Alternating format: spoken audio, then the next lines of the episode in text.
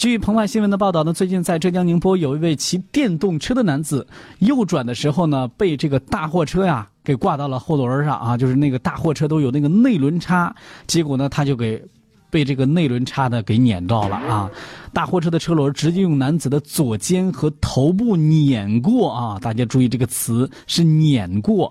从他的左肩和头部碾过。好在呢，当时这名男子是佩戴了头盔，在遭遭到碾压的时候呢，头盔的发泡的塑料起到了缓冲的作用，很好的保护了他的头部。那目前这名男子的生命体征稳定，那正在医院里面做进一步的治疗。所以呢，在平时的这方面呢，有安全意识，佩戴头盔按。照这个交通法，你说这这多好，是不是？真的危险意外来临的时候呢，不是我们每个人都能预想得到的。那有这方面的一些安全的意识的啊，朋友们，可能在发生危险的时候，他们能有更多的机会保存自己的生命啊。